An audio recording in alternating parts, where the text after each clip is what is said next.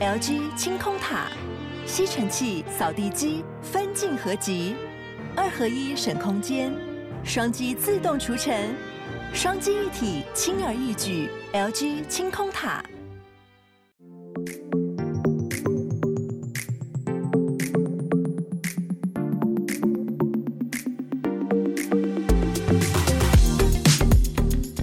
老陆早安，大家早安。好，早安，大家早安，欢迎大家来到今天八月十一号星期四的全球串联早安新闻。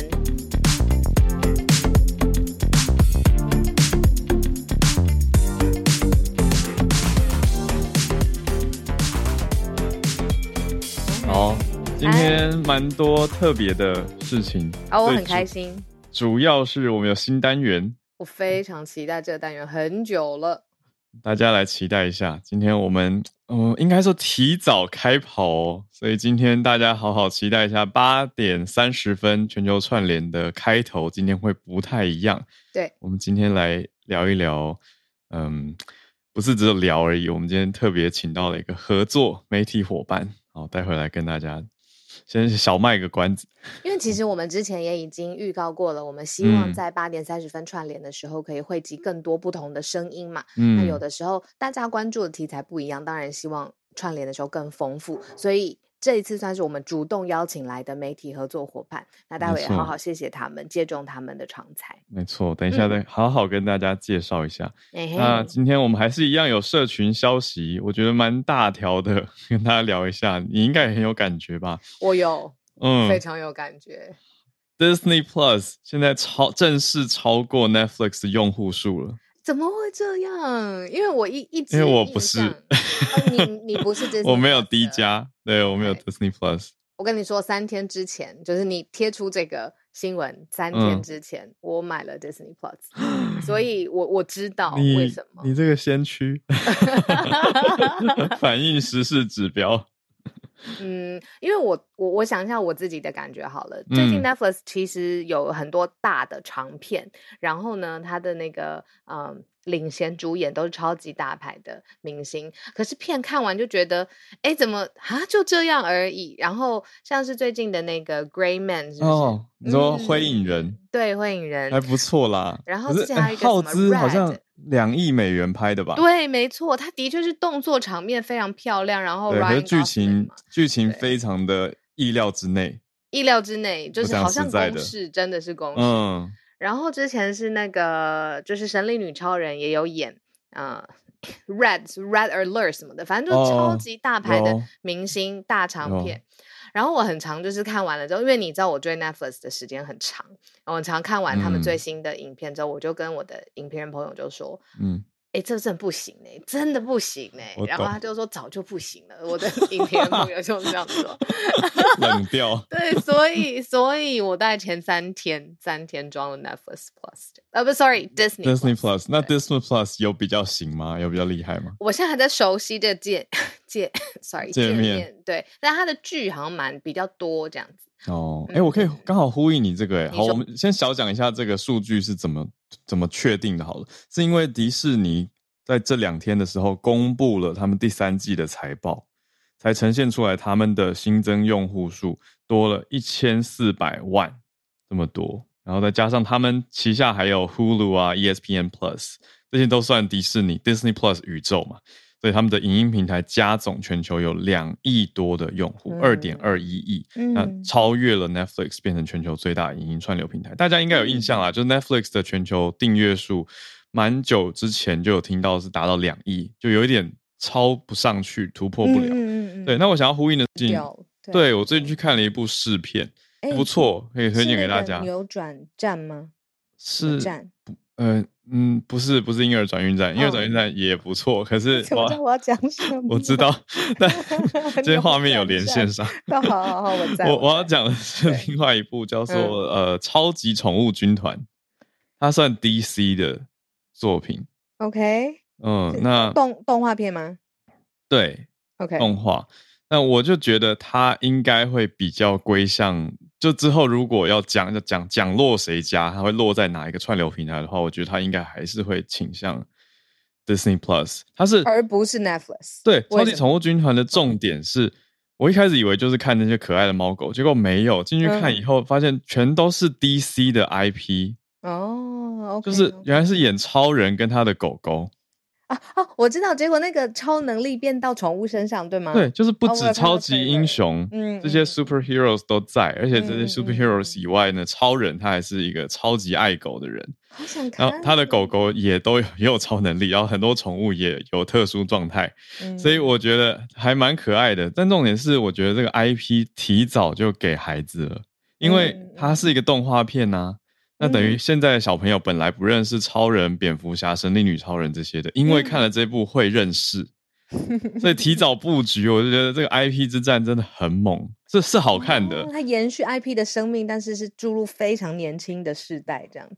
对，就是用动画版的方式，就让大家有一种不知不觉之之间就开始喜欢一些角色，跟认识一些角色，而且还跟现在很贴近大家家庭生活的宠物，嗯。放在一起，那所以就算你知道家里有的人是没有小孩，那他可能为了宠物会进电影院看。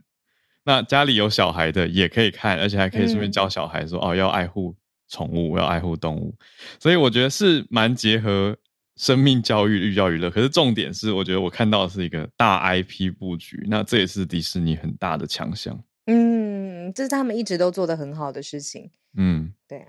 也有点恐怖，就是，就是我其实个人没有很爱那种把影集跟电影的剧情绑在一起，就是哦，如果你没有先看那个影集，你没有先看《Wanda and Vision》的话，你去看《Doctor Strange Two》的时候，就会少看到很多彩蛋，我就觉得呃，你是不是有留言有一次说什么好焦虑，什么无限分裂复制什么？对啊，就是多重宇宙这个设定开始以后，什么都可以啊。对，然后还有好多系列。可是这是漫威眼球争夺战呢？对，漫威对漫，但漫威跟 DC 算打对台嘛？嗯大家也知道。对，所以我就觉得，嗯，DC 现在开始走这招，因为之前 DC 走的比较那种，我觉得它会分裂成两大系列，一个是比较成人黑暗，比如说蝙呃蝙蝠侠。哦，对，而且也有其他版本更暗黑的版本。对对对，就给大人看，想要看深度，想要看社会的那种丑陋跟黑暗跟无奈。然后另外一个就是动画，很光明、可爱、现实的，比给比较这种轻口味的观众，就他两两块都要吃。好看吗？不错啦，我觉得暑假嘛，就轻松可爱。我每次听完心情不错。你你说 一部片，我就下午就出现在电影院看你介绍这部片。可以，这个这个是看了心情会不错的片。好。理解了，所以又扣回来，就是说，好了，对，最后讲落谁家？你觉得会是 Disney？我觉得应该是 Disney Plus。那到时候你，你看这样就另外一个点，就是如果你最近很忙，没时间进电影院，嗯，可能过不久它就上平台了。对啊。然后大家会想说啊，想看那就要去 Disney Plus，这也是它的一个强项。嗯嗯嗯。再看看吧，我再纠结一下，我先继续留在 Netflix。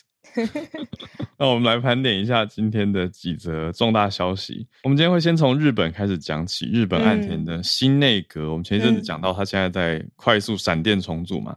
现在新内阁比较重视派阀的平衡，有一些新消息出来。第二则则是所谓的 Starlink 星链，嗯、星链这个卫星公司有没有办法帮助到乌克兰呢？现在大家把焦点放在这个面向上面，说它是低轨道的卫星，对吧？对，它的布局可以有效帮助到乌克兰。第三题则是又回到日本了，对，软银 SoftBank 这个大集团，嗯，出现了两百四十五亿美元的巨额亏损，待会来关注一下。最后第四则则是算，终于今天看下来也蛮好一点的消息，希望是一个曙光。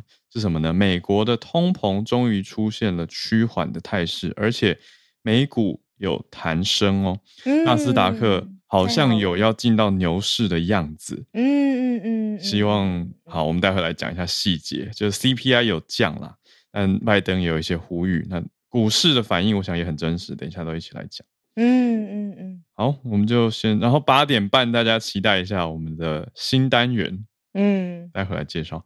好，我们就先从日本的新内阁开始讲起了。好，这是一个我们慢新闻追踪。我们之前有说岸田文雄，就是现在的日本首相，他要改组了。那当然也是希望他的内阁是更有效率，而且更贴近他的施政平衡。那当时我们讲的施政平衡，就是日本的派阀政治，就是你可以想象，就是各种势力。那他希望可以在他整个内阁当中，这个势力是平衡的。所以我们就带大家来看几个亮点，嗯、就是说这些内阁到底是谁，然后他们的特性是什么。那首先 NHK 就平均了一下大家阁员新任阁员的年龄，说这是这一次加上岸田本人，还有呃日本内阁有十九位，然后发现大家平均年龄是六十二点六五岁，比上一次多一点点哈，可以忽略不计，不到一岁啦，这样子。那年纪最高是目前七十八岁，最低的是四十一岁就入阁了，各自要做的是。呃，农产呐、啊，还有少子化等等。然后日本内阁他们做的事情会很细哦，就是会有特别的一项垂直的呃领域，比如说专门要解决少子化或是孤独的问题哦，这个就是有一个日本内阁成员他要专门的来做这样子。那在性别上面，这一次呃新任的内阁里面有两位的女性，但是特别特别的重点是注意各各种派阀的阁员数要平衡。那因为呃。各个内阁他可能隶属不同的这个政党，那政党他们首要推展的政策目标也不同，但是现在看起来这个平衡就是岸田新内阁当中最重要的，嗯、呃，它最重要的指标吧。然后大规模改组有九个人首次入阁，十四个人异动，所以算是日本政坛非常重要的消息。嗯，而且有两位女性，另外新任的防务大臣叫做滨田靖一。也蛮特别，他的主张是台日加强互助，这个就跟台湾直接的关联了。好，这位新的新接任、即将要新接任的防卫大臣呢，他是立场很明显友台的日本众议员，他叫做滨田敬一。他七月底的时候其实才来过台湾，他跟前防卫大臣石破茂共同率团访台。那当时媒体并没有特别。介绍他，因为现在他是改组之后要成为新任的防卫大臣嘛，那那个时候可能我觉得各方消息还没有特别关注到，诶，他可能会接任，但现在也才不久，才八月初，已经知道新的消息公布了，所以他的主张就是说，台日加强互助合作这个点，大家就会特别特别睁大眼睛看。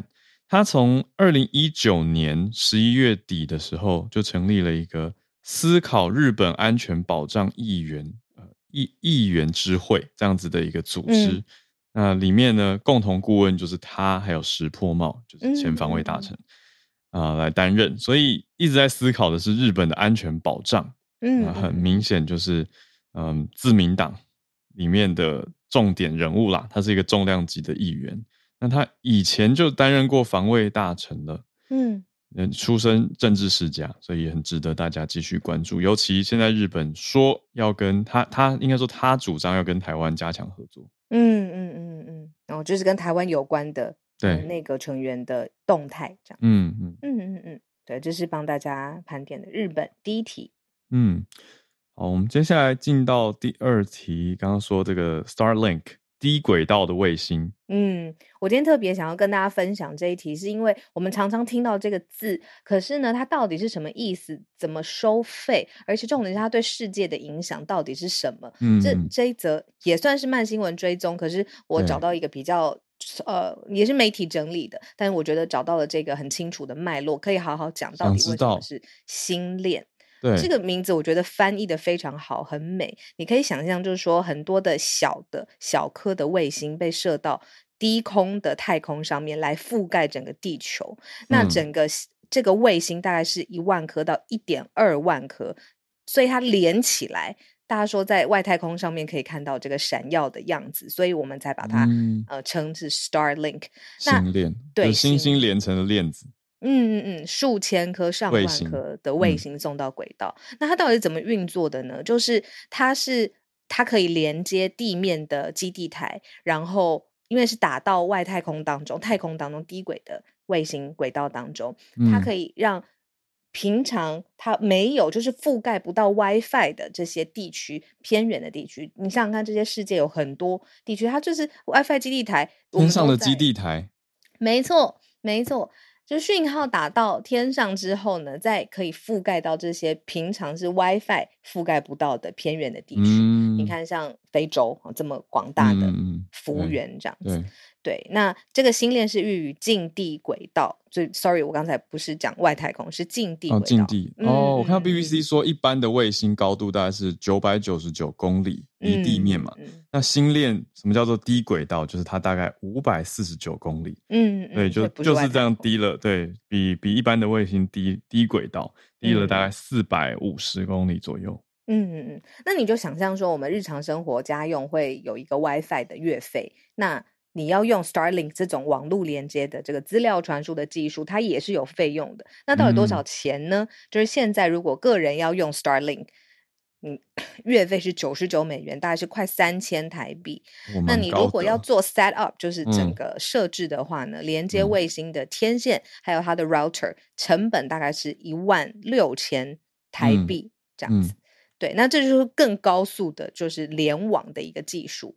嗯，好，那最后就聊到，就是说，它到底它的实际对于社会上面的影响是什么？啊、就是对我们的一般地面的基地台，就是它我们在地面可以看到的那种发射平台。嗯、那 Starlink 就是从呃地面打到太空，然后再从太空连接到下来，它更高速，然后更少受到干扰，所以这一次被用在战场上面。嗯嗯。在乌俄战争的时候，就是说社交媒体假新闻或者是资讯战非常非常重要嘛。那个时候，伊隆马斯克就推出了一个说，他要免费送对对，送就是接收碟跟他的路由器，嗯、就是让他们可以使用 Starlink 的这种少受干扰，然后更高速的网络的传输服务。嗯嗯，那根据目前在研究的情况，因为马斯克当时送了。一万五千套的天线接收碟跟路由器也用在战场上，嗯、等于让战场作战的人能够有有网路啦。直接这样讲就是通信，嗯、增强通信，还有特别是战地远方的通信。嗯、那英国有人做研究，伦敦国王学院的国防研究研究员他调查说，研究结果是乌克兰的军队有在利用星链来做通信，比如说指挥部跟前线作战部队之间，嗯欸、这个非常重要的通信哎。而且干扰比较不像一般的无线电电信号那样会受到干扰。对对，没错。哇我觉得很厉害。而且，好讲一个拉回生活面，嗯，因为我月底要去欧洲了，所以我其实最近也在看网路。然后我有朋友建议我最简单就是不用换来把 SIM 卡换来换去的方法，就是还是直接申请国际漫游。嗯，我本来还在纠结，钱有点高，可是。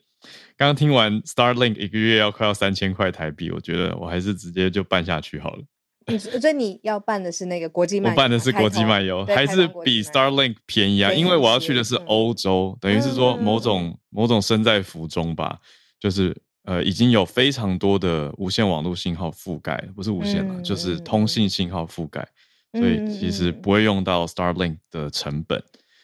对，就是如果我要去的是我去南极的话，我可能会需要吧，或者是其他地方，对，更偏远的地方。对，天哪，你真的月底就要走嘞！我我我都会跟大家连线。对对对 对，可是我是我们之前在聊这件事情的时候，我觉得他还好久好久。对对，那个时候哈尔就是在比较。嗯，他想要未雨绸缪吧，就是想知道说，那到时候他在欧洲的时候，我们怎么连线什么的。对我那时候说实话，我就会我心里的小 OS 还很久 relax，但是还好你那个时候说，就是你看转眼间超快啊！我觉我也觉得时间过太快，根本还没准备好，就要月底了，还有超多事在做。好。总之 会继续连线的，我们到时候会会会，我们改变再跟大家公布，对，换换一个时间，但是会继续连线。好，我们来接回日本吧。第三题，小鹿注意到了一个我觉得很大的消息，SoftBank 亏损这么高，嗯，两百四十五亿美元，对，两百四十五亿，真的你想象就超超越认知边界的钱嘛？嗯，软银它的英文名字是 SoftBank，然后大家都开玩笑说这样子亏损。只有 soft 没有 bank，为什么名字里面跟跟微软一样有 soft 都会被拿来开玩笑？对啊，嗯，其实他们就是之前就是专注投资，嗯，风险相对高，但是前景他们评估非常好的新创公司。那最有名的就是阿里巴巴。阿里巴巴非常初期的时候，软银就挹注了非常多的资金还有资源，然后帮助阿里巴巴就是站上然后全世界电商龙头这样子。那嗯，但最近这几年也不是现在了。最近这几年，他的投资很多地方其实都眼光有一点失准，所以嗯，投资上面没有太太太大的获利。这样，他当然有不同的 arm，就是 针对不同的领域来投资。但是整个纵观下来，嗯、反正就是整个它的基金还有整个软银现在是史诗级的亏损。嗯。那像 WeWork 也是哦，反正就是这些，就是非常非常前期的前瞻性，全世界很有名的新创，其实都跟软银那个时候会有呃这这这上一些关系。然后软银他们的上面的钱，还有是来来自于像沙乌地阿拉伯，真的非常非常有钱的主权基金。当时是也是看准软银的眼光，但是现在反正这些就是商场嘛，变化很大，风雨飘摇。那现在他们就是说他们的这个套现出现一些问题，所以很可能出脱、嗯、大量出脱阿里巴巴，嗯，很可能就是短期之内就可以，如果这个策略成功的话，短期之内一兆美元，嗯，就可以回流到就是他们自己现在的公司当中。但是这个只是凸显说，就是现在软银这间公司。哦，面临的挑战是大家，你看媒体上面说是史诗级，嗯，对，哇，这个对啊，这个阿里巴巴的股票价值好高，两百二十亿美元，大概是他们准备要脱手三分之一而已哦，对对，还没有要全部脱手，嗯嗯，这只是卖掉一些股票来换钱，嗯嗯嗯，那现在软银已经把手上阿里的持股卖掉超过一半了，哇。因为他过去的投资案例就是这些，就 high profile 是啦，就是，你看他的股票，对，对啊，嗯嗯，等于是很明白投了很多的，嗯，也也真的有赚到啊，因为阿里巴巴的确是大大赚钱，嗯。嗯，那他们实际投资的领域的基金，呃，名称叫愿景基金嘛，还有分不同的不、嗯、不同期这样子。那过去他们都是大炮型，就是大量巨额美元进场啦，然后造成很多的市场上面的消息。然后孙正义本人就是 SoftBank founder，他自己也很有故事性，因为他小时候还失学，然后被朋友排挤等等的，就是一个非常刻苦。他不是一帆风顺、含金汤匙出生的这种呃，我们想象中的哦 prestige 的。阶层这样子，嗯嗯嗯，对，所以大家其实这个这个商业市场上面对软银的好奇度一直都存在，只是现在只是看过它风光的时候，然后看过它现在面临很大的资金压力。对，有听友补充，今天是孙正义生日，刚好八月十一号。我们怎么这样子？我不是故意的，我们就是看到这一则，因为真的特别显眼，因为软银在。呃，刚公布财报这一季 Q1 亏损很高，那去年底的 Q4 也是蛮严重的亏损，所以就连两季亏损，这个我觉得是蛮大的一个警讯啦。那呈现出来，孙正义说主要原因是大环境的不确定性，还有日元贬值。这是他的认知，他他他的解析跟对外的说法。他说，世界正处于非常大的混乱当中，The world is in great confusion。那他有两条止损嘛？第一条止损的途径就是不再投新的钱，不再做新投资；第二是削减开支来降低成本。嗯、所以代表他对于近期的状态、市场、世界蛮不看好的。嗯，所以是这一个止损的状态。可是。嗯，开源它的节流，那那有办法开源吗？对、啊，大家在看的，要看说，哎、欸，那难道就是等这个世界局势回稳回来吗？那有没有办法撑过去这一波？应该是可以啦，这么大的一个集团。哎、欸，我那天想到一个问话话题，也可以跟你聊，就是嗯，那个假设十年前好了，我们现在真的是用到的服务啊，你说什么 Uber 啊、WeWork 啊，或者是阿里巴巴这些，那个时候真的是会创造出世界级的新，从新创公司打造出世界级的。嗯，公司因为改变世界很多人的生活形态。对，嗯，你看二零二零年有什么？你有没有想过？对啊，可能伊隆马斯克他的、嗯、他他的这些消息吧，就是他的那个大脑虚拟大 Neuralink 这种，哦、就觉得好远。可是你看，对，还很远啊，元宇宙啊，元宇宙元年啊，大家喊的跟什么一样？只是觉得好像也少了，你看，就是那时候那么我懂。千亿美元可以进驻投资的那些企业，现在真的要讲的话，我觉得可能抖音吧。就虽然我知道很多人听到这先不喜欢，可是你说真的改变世界，对，我觉得改变大家影音的一种消消 consume，脑子里是 consume，、嗯、就是消耗或是使用消化资讯的一种方式啊，就变短影音了。我觉得短影音的潮流是有这这两三年明显带开的。嗯嗯、可是除此之外，你讲的很好哎、欸，我觉得没有那么大幅改变生活的创新出现。对啊。跟之前 COVID 吧，如果 COVID 是一家公司的投资公司，对，太可 怕了，让它倒闭，它的影响力，对啊，它的扩张这么恐怖，对啊，对啊，我觉得它才是真的改变大家的生活，它是数位转型的推手呢。对啊，And maybe Zoom，可是 Zoom 也不是，对啊，Zoom 也不是到其他什么生化。科技的股票，因为它的那个代号就是 ZOOM，跟根本是别别间公司。对，但有趣的是，它也不是二零年才开始的啊，它其实存在很久了，很久很久。对，但是它的确是有大爆发。可是你说，哎、欸，彻底改变大家生活的新创，好像，嗯，欢迎大家提供给我们。对啊，嗯，好，好。那。小结尾呢，就是 SoftBank 它有有传闻啦，是说他他们其实本来也很想投的呃 TikTok 的母公司字节跳动，另外就是很大的的呃对岸的呃美食外卖平台叫做美团，那另外科技公司小米这些都错过了，所以有这个说法啊，就是说哎合伙人对孙正义有不满的想法，然后流失了一些人才，所以跟内部营运。似乎有一些关联，还有什么高层对孙正义？对，那我们就就就就再看看吧。好，但总之软银最近的状态并不好。嗯，那刚讲到这些，我觉得，嗯，我想到昨天我，嗯，我答应一个听友啦，因为刚好讲到美团，我就还有字节跳动，我就想到，呃，有的我觉得跟在我们在对岸工作的听友。我可以分享一个小小消息、小插播，嗯、啊呃，就是、呃、有听友跟我们说，他的同事啊，跟以前认识的这些合作伙伴，最近在社群媒体上都会贴一张成为堂堂正正的中国人的图。哦，那个图里面，嗯、呃，就是老母鸡，而且红色共党的旗子。的颜色，那里面就很明显包括了台湾，而且他那个文案就是写说给台湾人成为堂堂正正的中国人。那等于是我想要共鸣一下的是，我觉得这反映出来的是现在很多在对岸工作的听友承受到的压力。嗯，就是似乎你一定要表态，不然你身边的那些你觉得哎，好像平常没有特别犯政治的朋友跟合作对象，你办公室的人如果都在贴这个，好像你不讲话，你就是。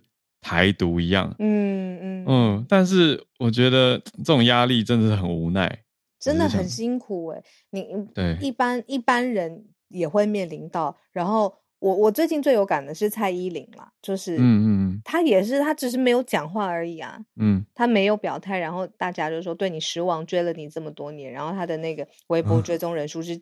嗯是几百万、几百万的在这边下降，这样子。那这个是当然是大的 IP，就是一般日常生活。你看看到一个梗图，突然间传在群组当中，你看你那个压力，你要接下去讲什么？这个，所以你是说答应听友是我们给他一些支持，还是说我觉得要支持大家？哎，我觉得让大家觉得自己不孤单。因为如果只是打开社群，哇，都是这种声音、这种贴文，你就会觉得啊。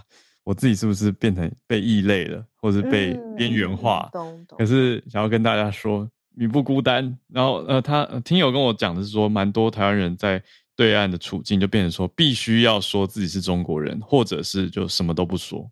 什么都不说的时间，我觉得也变少了，就是、好像变得一定要说什么、啊、一样。嗯、对，但我觉得真的很不容易啦，就是在不同地方生活工作需要的智慧。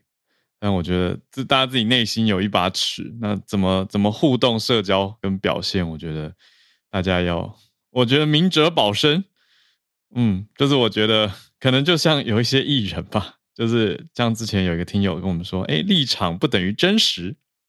对、啊，还记得他吗？我记得，所以 他讲的很好啊。对，就是说出来的不是他心里真正想的，也不对对对。我是鼓励大家有一个自己的小账号跟小天地，可以讲自己的真实心里话，就是有一个你的 trust circle，比如说早安新闻，嗯，嗯，trust circle，对，就可以讲信任圈圈。对啊，还是要太好了，今天晚上要聊一下，要发表，好好好，对，还是要讲出自己真实的想法嘛，不然会会闷坏啊。嗯，对，但是你的工作内容里面可能有包括说自己是一个堂堂正正的中国人，好啊，那就就这样吧。这就是工作，这是我的妥协，因为我希望我的工作不要有这些冲突跟激烈。然后一顺顺的，啊、但是在我的小账号是我自己的时候，我说：“你看，我今天竟然贴了这样子，我说什么了我？”我但但就是要确保这是一个真的很可靠的 trust circle 啦。当然，过去我们受到的教育好像是说，你不想要被外传的东西就不要上传，对吧？对，但是我觉得，嗯，或者也许有个私密的封闭群之类的，或者有一个可以跟你讲。你的意思是出口吧？对吧？对呀、啊，你就是要有一个情绪跟心情的出口，嗯、不然很闷呐、啊。对啊，你丢给我跟小鹿也可以啦。可以，可以，可以。浩尔会回你，我就给你一颗爱心。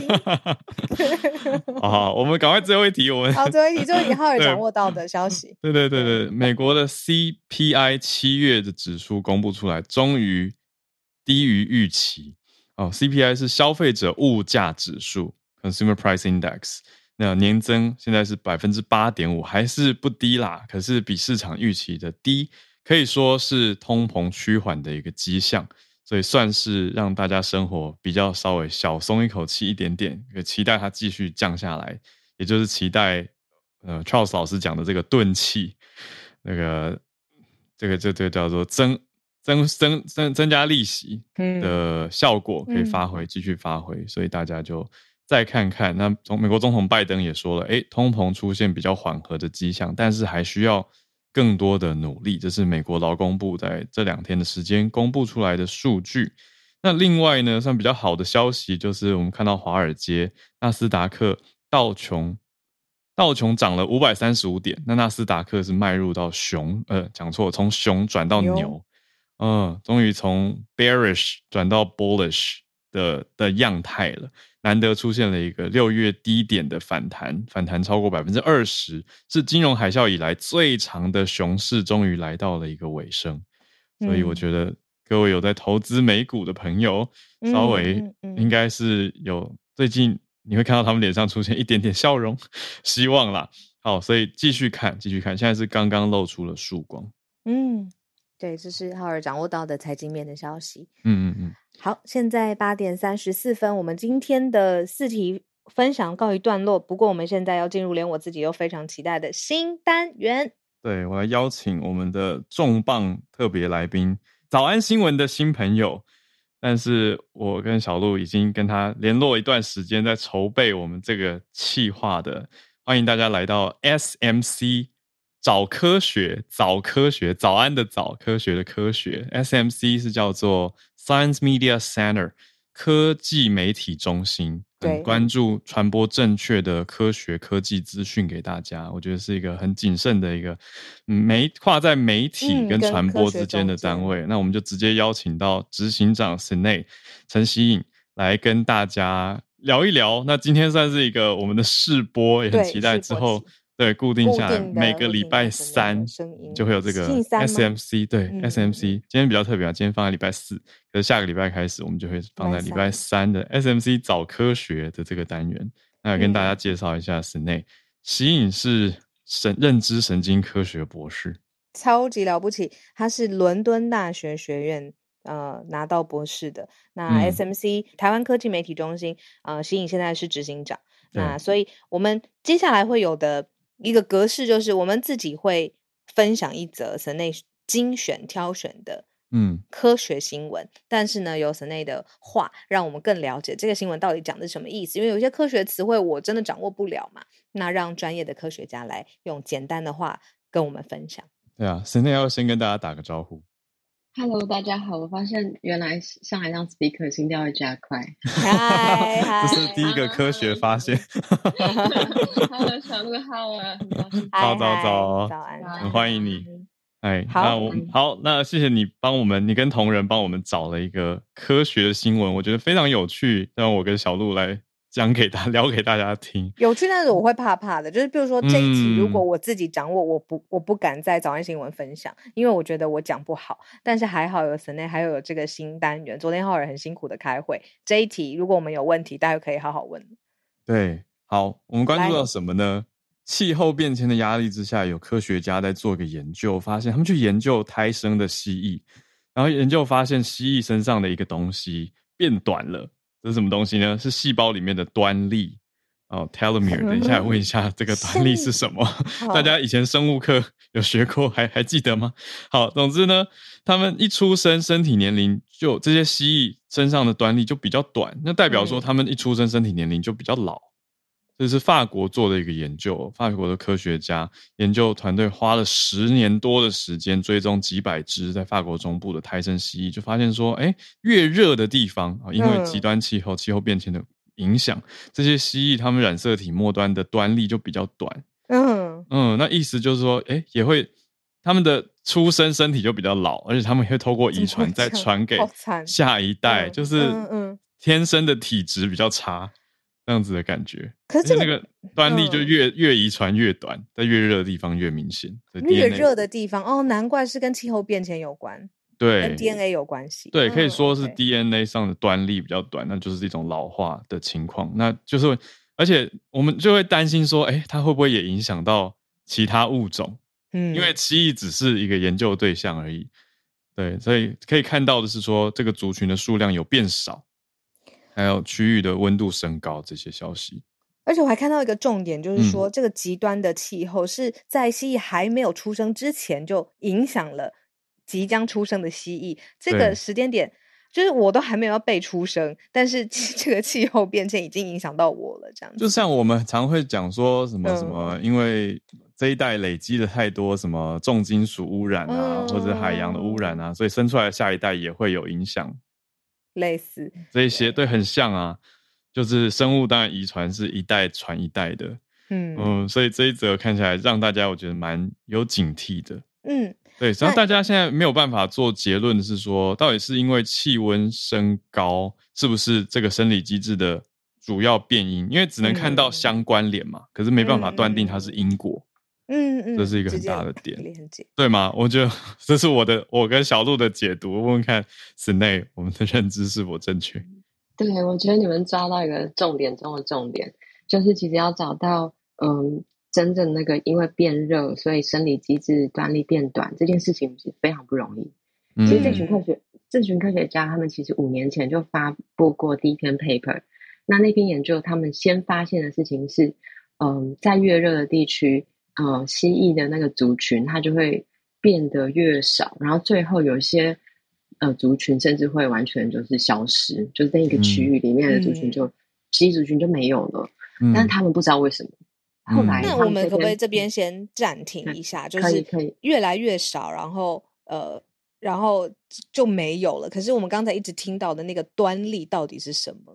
嗯，对他们就是他们现在就这一篇 paper，他们就去研究了端粒。端粒它其实是我们每个人身上都有那个染色体嘛，就是 DNA。嗯、它染色体的最末端其实有一个像小小一个 cap，就像小小帽子一样的东西，然后他们叫它端粒。这个端粒的功能就是保护每一次这个细胞在复制的时候都是完整的。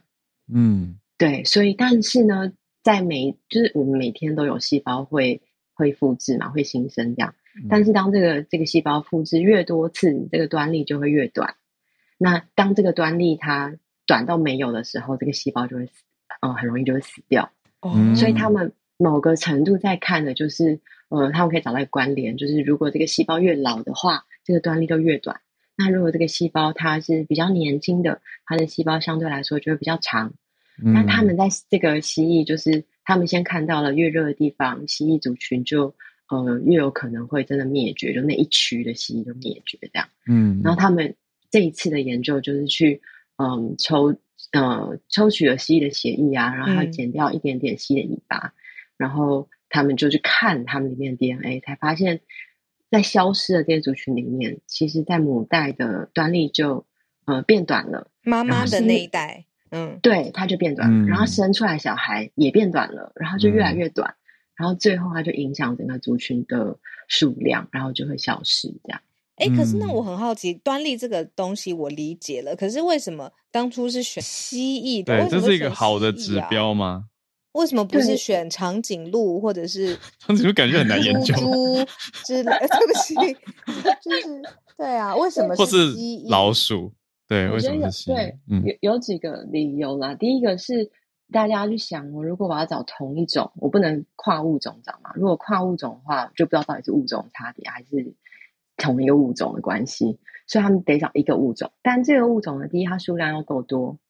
然后第二个呢，是它的在热度就温度的分布要能够够广。就我们现在大家想，如果要到很热的地方，那我就要往垦丁去。就是它其实是物理平面那个会很很远，嗯，但是对，但是他们在法国中部，它其实是一座山上，这个这座山就有不同的高度，嗯、不同的高度就有不同的温度。那这个蜥蜴呢，它就你就可以在不同的就垂直的。哦，同一个物种，嗯、可是它有不同的物理跟呃地理条件。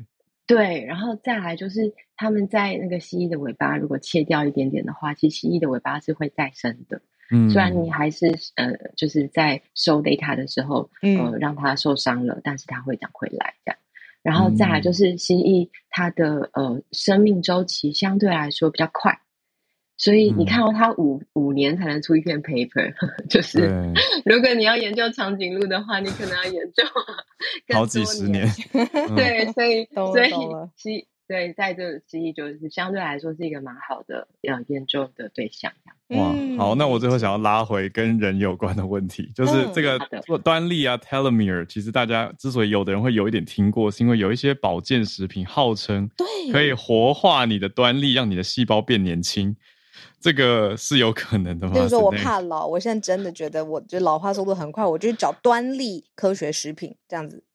对我，我我其实我我找到一篇文章，就是她是一个呃做端粒科学研究的科学家，一个女生，她就写一篇文章，她就标题哦就写说临床上的端粒。不是电视上的端粒，哦哦，就是她，哦哦，对，就是应该是说端粒，我们现在用比较白话的方式来解释它，但事实上它，嗯、呃，是相当复杂的一件事情。也就是说，每而且在每一个人身上的端粒的长短都不太一样，但是我们每个人其实都还在 within the 就是我们可以接受的一个 range 里面，嗯，所以。我没有办法看了你的端粒，就说：“哎呀，你这个身体就是太老了。”这样就就是 决定，不可以对，就是他是没有办法。就我们身体有几有有特别有三种细胞，它的端粒会比较长，那就是精子、卵子，就很很容易理解嘛，因为它需要复制生命力。嗯，对，再来就是癌细胞，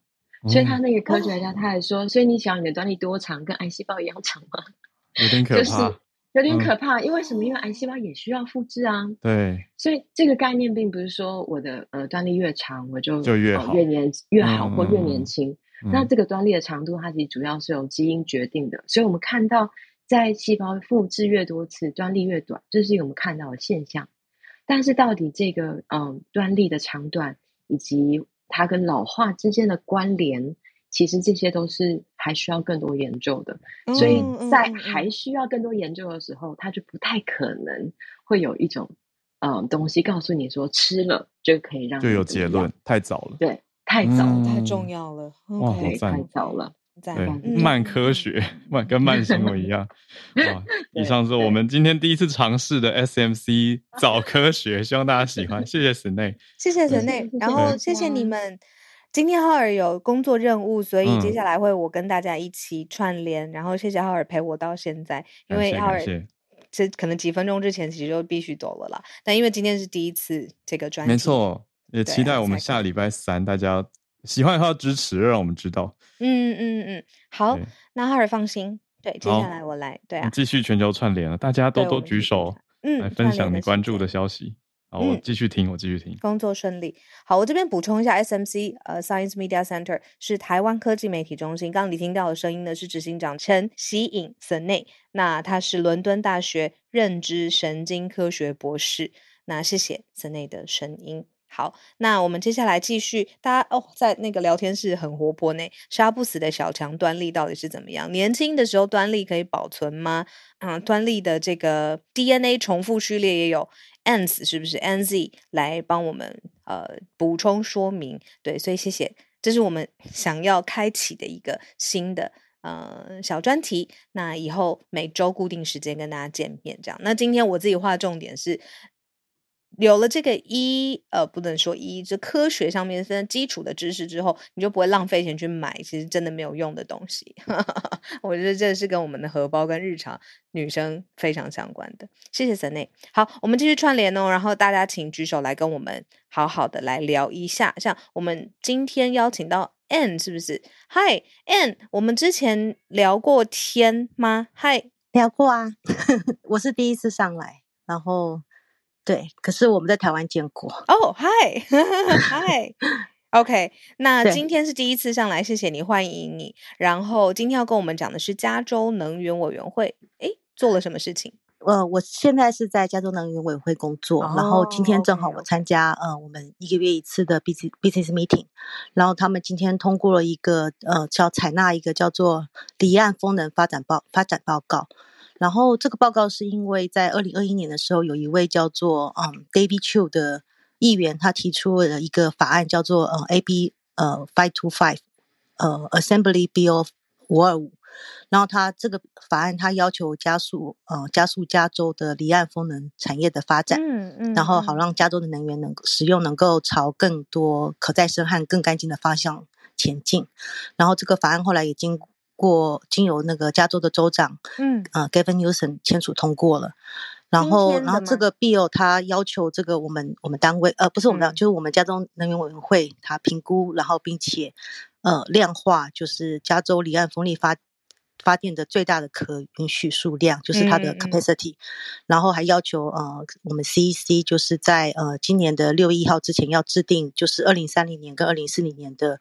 呃的离岸风力的发展呃发电计划，然后所以今天的 business meeting 他们就宣布说，在呃加州的离岸风力发电呃在二零三零年要达到呃二到五的 gigawatt，然后二呃到二零四五年要达到二十五的 gigawatt。嗯嗯，那这个算是很很很呃很 ambitious 的一个计划，因为我查了一下。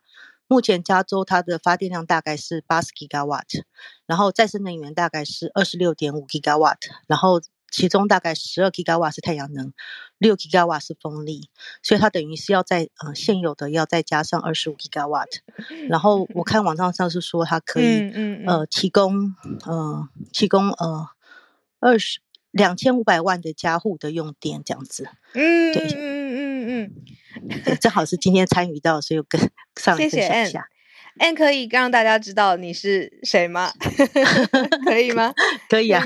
好，大家早安新闻的大家，那个 Ann 是我们常常听到经济学分析 Charles 老师的太太。然后，所以刚刚 Anne 有说没有，他第一次上来，但是我们之前聊过天，是因为 Charles 老师回台湾的时候，我我跟浩尔很有荣幸，就是被邀请到，就是跟呃 Charles 老师一家人一起聚会聚餐，然后聊到很多以前嗯嗯在北加州之前他们的。故事，然后现在定居在北加州。哦，原来 Anne 现在是在呃加州能源委员会服务。然后大家点开 Ann 的那个头头头像的介绍，他说好可爱。他说现居北加州，有一位很会煮饭的丈夫，就是指 Charles 老师，还有刚刚青春期的儿子，还有从台湾移民来的浪浪米克斯。哎呀，好可爱！谢谢 Ann。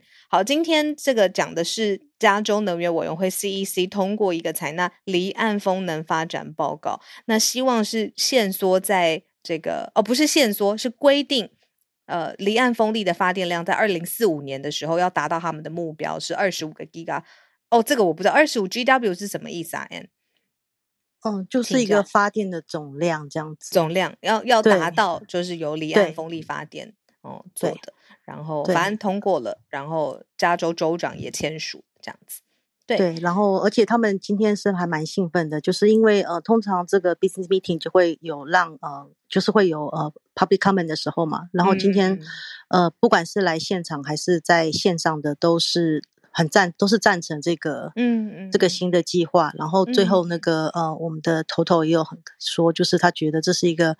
呃，很就是一个很好的呃方向，他就说，嗯、呃，因为他可以跟呃太阳能的发的发电是互补的，尤其是晚上的时候没有太阳能的时候，那正好是风力的，嗯、呃，就是正好是使用风力的时候，而且加州他们就说，因为加州有非常好的的风力资源。嗯，然后他们也说啊，风力，我听到的是说，他们说风力还算是算蛮是还还蛮算蛮好预测的。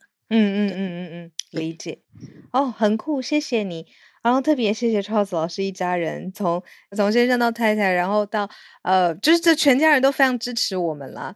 就是我刚才在听 Ann 分享的时候，我我刚忽然想到事情，之前嗯、早上新闻刚刚 开播的时候，其实很动荡，然后嗯、有一段辛苦的时间，然后那个时候就是 Charles 老师有的时候会引用一句呃。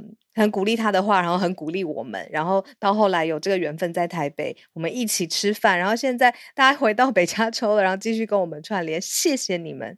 好，呃，今天我们最后邀请到一位叶老师，叶老师继续跟我们分享的是，嗯，今天要讲的是垃圾食物吗？早，小鹿早，应该这样讲，就是说今天要讲的是最近在这个。就是美国的国家科学院学报上面发表的一个大型研究，他们分析了五万七千多种食物，或者说五万七千多种的食品，可能不只是食物啦，因为那个食物其实有比较清楚的定，有比较严格的定义。那 这五就是说，他们想要知道说这些五万七千多种的食食品里面呢，就是到底哪一些。对环境比较友善，那他们评估的是，就是说，包括像温室气体排放啦、水资源的使用啊、土地使用跟优氧化这些指标。那当然就是说，整体的评估其实不会很意外，就是说，呃，他们的发现呢，还是发现说，用，嗯，就是说怎么讲，就是少吃肉。多吃这个蔬果，嗯，还是对环境比较友善，嗯嗯。那但是其中有一个发现，就是他们发现说呢，像那个呃汽水啦，或者是说那个垃我们所谓的垃圾食物，包括说像洋芋片啦等等啦这些，其实虽然说对身体不好，但是呢，对环境的影响并没有想象中的那么大，嗯。也就是说。呃，如果不考虑对身体不好这件事情的话，吃垃圾食物对环境的影响不大，所以呃，可以不用觉得那么 guilty。嗯，那是对自己身体的负担很 guilty 啊。对对对，就只有影响自己而已。那至于说那个，就是对环境的影响不大，所以可以稍微放心一点。当然啦，如果考虑到身体健康，还是不要。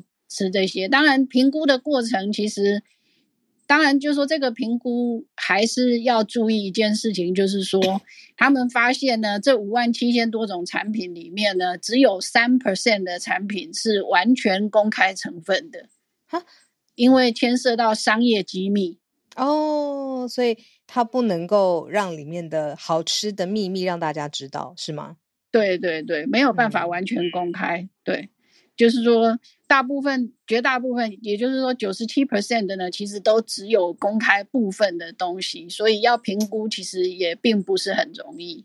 对，所以他们就是只能够用就是呃手边能够得到的资讯来做评估。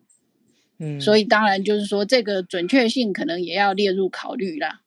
这样子，嗯，理解，就是垃圾食物对环境的影响，理解，对。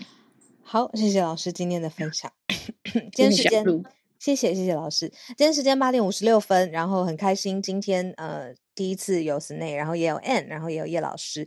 那再让我补充一下，因为呢，Snay 他呃他非常。用认真嘛，然后所以刚才分享的这些，包括研究原文、什么时间发表、呃，发表在什么地方，这一些的资讯我们都已经整理下来，而且是有连接的。那我们会特别分享给我们 Premium Club 的听友，然后把这些呃我们。在我们就端粒啊，Tellamore，这到底是什么东西？这些你文字上面好像比较会理解。然后，如果你想要更去确认它的时间点跟发表的单位的话呢，我们分享给 Premium Club 的听友。好，不过这听就是随便都可以听，就是在 Podcast 也可以听，Clubhouse 也可以听。大家多多关注这个，是我们今天邀请来的，嗯，SMC，呃，台湾科技媒体中心。谢谢你们。好，今天时间八点五十七分到这边告一段落，那我们明天会照常的时间和大家一起早上八点的时间准时见面。祝福大家有美好的一天，过到自己想过的生活。那个社群上面的压力，像刚才浩尔说的，真的是可以写信给我们，或者到社团上面和我们分享你的心情。谢谢大家，明天再见喽。